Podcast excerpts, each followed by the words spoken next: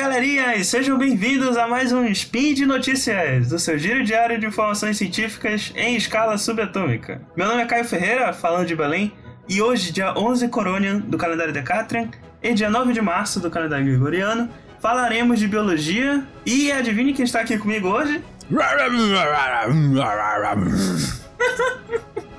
Sim. Uai, não é o Diabo da Tasmânia? A gente não vai falar dele?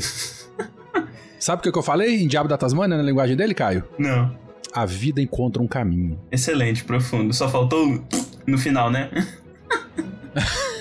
Fala galera, eu sou o Werther, tudo bem? Também faço parte do Spin de Notícias e Caio me convidou pra gente conversar um pouquinho dessa treta zoológica. Zoologística. Criptozoologística. Criptozoologística. É, é essa parada aí. Isso, isso, isso. E então bora lá. Speed Notícias.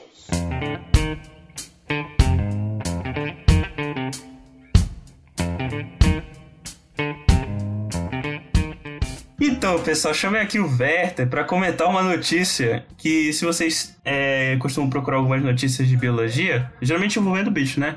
Ou vocês acompanham divulgadores científicos do Instagram. Instagram não, né? No, de repente no Instagram também, né? Mas no Twitter, que eu quero dizer. Mas enfim, vocês devem ter ouvido falar que no final de fevereiro teve uma notícia de que um, que um cara chamado Neil Waters, que é o presidente da Thylacine Awareness Group of Australia, que para facilitar a gente vai chamar de Taga, ele postou um vídeo no YouTube é, afirmando que ele que algumas camera traps que eles tinham instalado na, lá na Tasmânia tinham captado três fotos que ele acreditavam que eram de um tilacino. Hum, e, ó, sabe o que é um tilacino? Só pra dizer que Tilacino é o diabo da Tasmânia, né? Não, não. Diabo. O diabo da Tasmânia, ele ainda existe. O Tilacino Uai. é o tigre da Tasmânia. Ou o lobo da Tasmânia. Ah, o tigre da Tasmânia. É verdade, é verdade. Mas enfim. Então minha introdução foi uma bosta, mas tudo bem. Continua. não, tá. Porque eu tava fazendo tais. não, mas tá no meio. Mas tu ia falar é alguma coisa? Não, porque é, é, já, a, a, notícia já começa estranha, né? Porque ele fez. Um, uma única pessoa fez, botou uma câmera trap e ele acredita em três fotos que ele viu, né? Que é, essa espécie ela ressurgiu na, natureza, né? Então, na verdade, ela nunca foi extinta. E, é, é difícil, né? A gente, em ciência a gente falar de acredito, né? Tem que ter evidências, né? Pois é. Coisas mais, mais robustas. Exato. Tanto que ele até fez uma atitude coerente, que é diferente de muitos cripto, do que muitos criptozoologistas, criptozoólogos fazem, inclusive que ele resolveu mandar as fotos para um especialista. É do, o nome do especialista, na verdade, era é, Nicky Mooney, que trabalha no Museu e Galeria de Arte da Tasmânia. E o cara é especialista em tilacinos. Então ele mandou as fotos lá pro, pro cara averiguar o que que... se era o bicho mesmo e tal. Esse tipo de coisa. E aí é claro, né, que no dia da postagem do vídeo, um monte de gente ficou, tipo, todo animado, ou, ou, ou, falando, meu Deus, meu Deus, o bicho, olha aí, o bicho foi extinto, não foi, ressurgiu, que nem o Verto acabou de falar. E eu achei uma notícia curiosa de comentar aqui no Spin com vocês, porque dá para puxar alguns assuntos bem interessantes com base nisso. Então, mas o que a gente viu de lá para cá não foi nenhuma publicação científica sobre o assunto, não, né? É o que não. tá aí nos portais de notícia, é o que estão aí na, nos, nas, nas nas áreas de ciência da, dos grandes portais e tal, mas a, a, a comprovação mesmo, um, um, não tem, né? Isso, teoricamente, mas, mas enfim, a gente tá se. tá, se, é, tá pulando um pouco. O que, que, que acontece? É, no dia seguinte, não poderia ter sido mais frustrante. No dia seguinte, o, o especialista lá ele falou que na verdade não era. Dificilmente era oh. tilacina. Na verdade, é era mais provável que fosse um, um bicho que ele chama em inglês de Melon, que é, são marsupiais do gênero Tilogale, que é basicamente um canguruzinho. Ou seja, tipo, nem, nem parecido com bicho era, de fato, assim. Agora, antes da gente continuar o assunto, você comentou mais cedo sobre criptozoologia. Eh, esse não é um episódio do, do SciCast, mas eu acho que valeria a pena a gente gastar assim, dois minutinhos falando o que é criptozoologia, por que ela é uma pseudociência e por que que, dependendo, ela pode até se encaixar nessa notícia, né? É, o, criptozoologia basicamente é uma pseudociência e também é considerada até uma subcultura que busca provar a existência de várias criaturas ditas folclóricas. Que geralmente essas criaturas, dentro do contexto da criptozoologia, são chamados de criptídeos. É, todo a pessoa, vocês podem até não conhecer o termo, mas com certeza já são familiarizados com alguns criptídeos famosos. Por exemplo, no hemisfério norte tem o pé grande, tem o Yeti, tem o monstro do Lago Ness, e, e aqui pro Brasil e pro hemisfério sul tem o, o chupacabra, é um criptídeo famoso, e tem o mapinguari. O chupacu também entra nessa? Não, esse aí não, esse aí é outra coisa. Não, ou, ou, apareceu no interior de São Paulo, chupacu. Mas Você não aí viu é- isso, não? Mas aí, inclusive, tem vertentes do. Ah, eu vi isso no negócio, é muito bizarro. Mas, inclusive, tem vertentes da, da- dos teóricos da conspiração e da galera que, que acredita nessas coisas que falam que o chupacabra é alienígena. Outros que falam que é um criptídeo. Enfim, a gente não vai entrar Nossa, muito mãe, nisso. Olha pra onde nós estamos indo, né? Enfim, mas Mas, mas a, a criptozoologia, ela, entre muitas aspas, né, estuda essas, essas espécies, né? é, espécies de grande porte, né? isso. Mamíferos, répteis, que estão aí na natureza, que o cara passa a vida inteira procurando. No máximo que ele vai fazer é um videozinho borrado e que no final não vai ser nada. E ele vai ter uma legião de, de- de seguidores nos chãs da vida e no máximo algum. algum o meu preconceito, hein? E no máximo um, um documentário falando um pouco disso no History Channel. Destilei preconceito de cima a baixo. O pior é que é basicamente isso. hein? Mas eu acho engraçado que eu, que eu acho que a maioria dos zoólogos, eles têm, tipo, no fundo, uma curiosidade com, com criptídeos e tal. Porque por mais que alguns bichos, tipo chupacabra, sejam uma maluquice de acreditar que realmente exista, tem outros que a gente fica na, na dúvida se realmente não é um, um animal e tal. O problema é que criptozoólogo, diferente de zoólogos de verdade, eles se baseiam muito em referência anedótica, tipo foto borrada, alguém que viu aquele bicho e foi atacado pelo bicho ou alguma coisa, e para eles isso é suficiente. E obviamente que para ser identificada uma nova espécie da maneira correta, é preciso muito, muito estudo, tem que ter um N amostral suficiente para considerar aque, aquela espécie, tem que ter toda uma análise taxonômica, às vezes até filogenética, para analisar se o bicho é tipo é uma espécie diferente mesmo ou só, sei lá, uma mutação de uma de uma espécie que já existe, para poder ter uma publicação de um artigo científico apontando que foi descoberta uma nova espécie. Aliás, só para desmistificar. Ou que ela foi redescoberta, né? Que seria esse caso. É, então aí que entra o caso do tilacino, porque o tilacino, oficialmente, ele foi extinto na década de 30. Só existia em zoológico, né? Ele foi sistematicamente sendo predado porque ele atacava gado, Isso. né? E, e depois ele foi desaparecendo também por conta da introdução de cães. Enfim, só a gente tá falando muito aqui do tilacino, mas a gente não explicou exatamente o que, que é um, né, velho? É, boa. Basicamente, o tilacino ele era um marsupial carnívoro, nativo da, da Tasmânia. É, no passado, eu acreditava que ele ocorria na Austrália, na, no, é, no- na porção continental, assim, da Austrália. Continental eu digo porque a Austrália é muito grande, apesar de ser um mar. E chegava até a Papua Nova Guiné, ou seja, ele era nativo ali da Oceania. E aí, ele, como a gente falou, ele foi extinto na década de 30. Ele também é conhecido pelos nomes de tigre da Tasmânia ou lobo da Tasmânia. Por que isso? O lobo da Tasmânia era simplesmente por, por ele parecer, ter um aspecto de canídeo. E o tigre era por conta da- das listras na porção posterior do corpo que ele tinha. Que lembrava a lista de tigre. Mas não é no corpo todo, é só na parte de trás. E ele é um, um- Ele era predador de topo na época em que ele vivia. E como, como eu acabei de falar, como praticamente todos os mamíferos da Austrália, pelo menos os nativos, ele era um marsupial.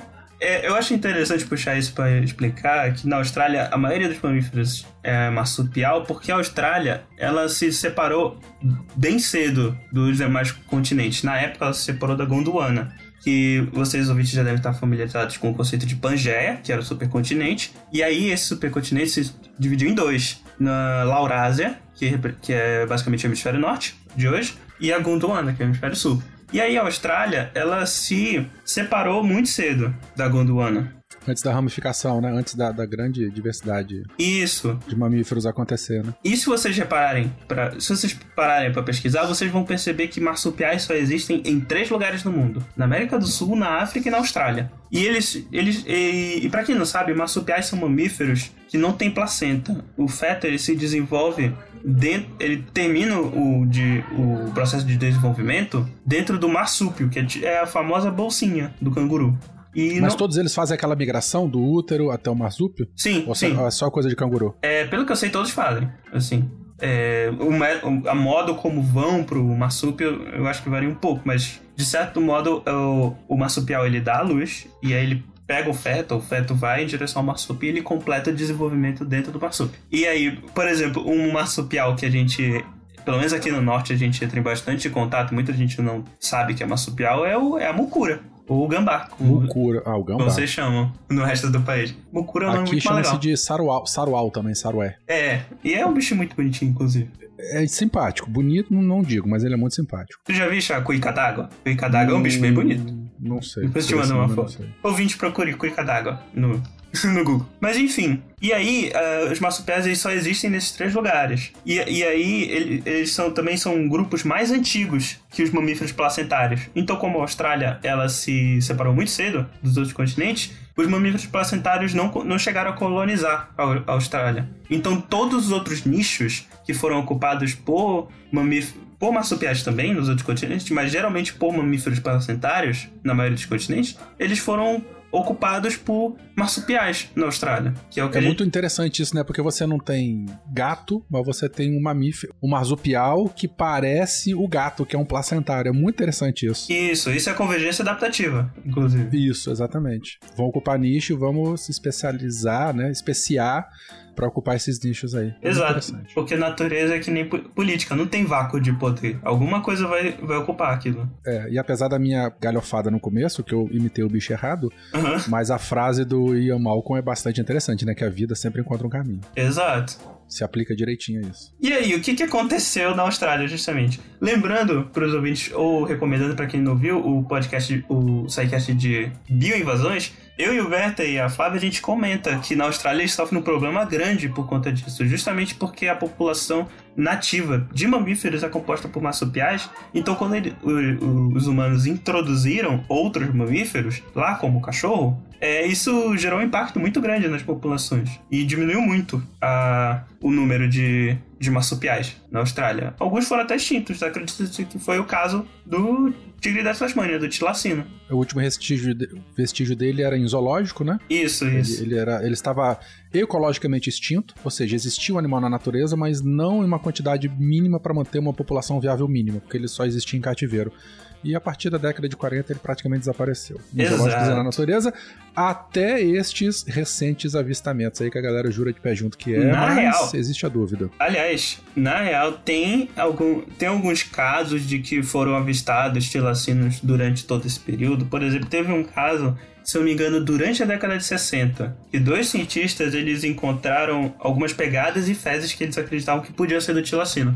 E também falaram que escutaram é, vocalizações, que batiam com as descrições que faziam de como era a vocalização do bicho. Até porque tem vídeo destes animais em zoológico. Sim, então dá pra estudar movimentação, a gente consegue ouvir o barulho dele, né? Dá, dá pra, com muita boa vontade, querer extrapolar aquele comportamento filmado em- na década de 30 pra alguma ocorrência do bicho agora. Então, por conta dessas coisas, sempre teve meio que uma esperança, principalmente na Tasmânia, de que poderiam encontrar o bicho de novo. Até porque o, o tilacino, ele é um símbolo nacional da Tasmânia. Tipo, ele é... Ele tá lá no...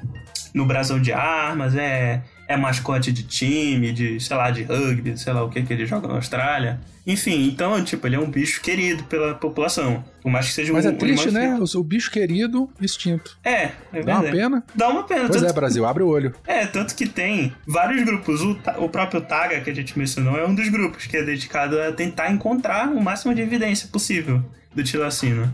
Aliás, Pois é. é, voltando nele um pouco, o, o próprio presidente do TAG, o New Waters, ele postou um vídeo dia 1 de maio, porque ele tinha comentado. O primeiro vídeo dele foi 24 de fevereiro, se eu não me engano. Aí ele fala, falava nesse vídeo que, independentemente do, do parecer do, do, do profissional e quanto tempo demorasse, dia 1 de maio ele ia postar um vídeo mostrando as fotos. E ele postou esse vídeo.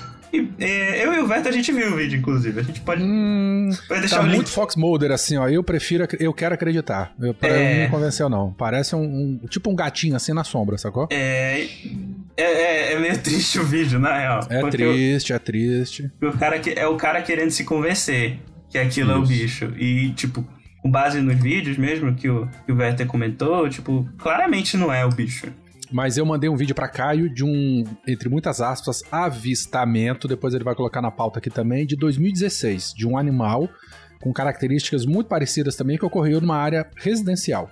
E Depois você bota na pauta aí também, Caio. E deixa os ouvintes brincarem aí o que, eles acham, se é ou se não é. eu vi, eu vi esse vídeo e eu vou falar que esse vídeo me parece muito mais ambíguo do que as fotos lembra do cara. muito. É, Lembra é, bastante. muito. Inclusive, se a gente pegar aquelas imagens de zoológico, assim, né? O jeitão dele, a cauda e tal. É bonito, é bonito. É, é massa, eu também quero acreditar. Mas enfim, deve ter algum parecer oficial de alguém que tentou analisar o, o vídeo, ou que no mínimo foi o. Tipo, alguém decidiu que o vídeo era inconclusivo. O Molina, o Molina, chama o Molina. Sabe quem é o Molina? O especialista em audiovisual do Fantástico. Ah, Carlos Molina, o perito. caraca, olha aí. Detetive virtual. É, isso aí. Muito bom. Então é isso, né, gente? Por hoje é só, pessoal. Mas nós temos, ó, chupa-cu de Goianinha, lembrei. Puta merda. Chupa-cu de Goianinha, coloque aí no Google. Puta que pariu.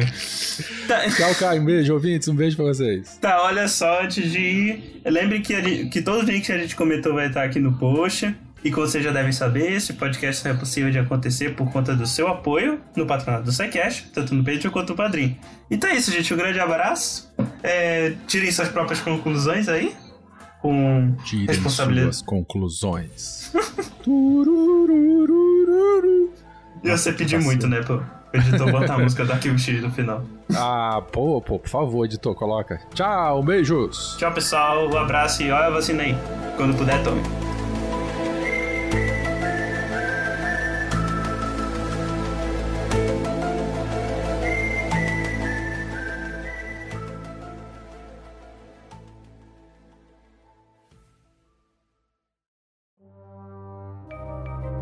Este programa foi produzido por Mentes Deviantes. deviante.com.br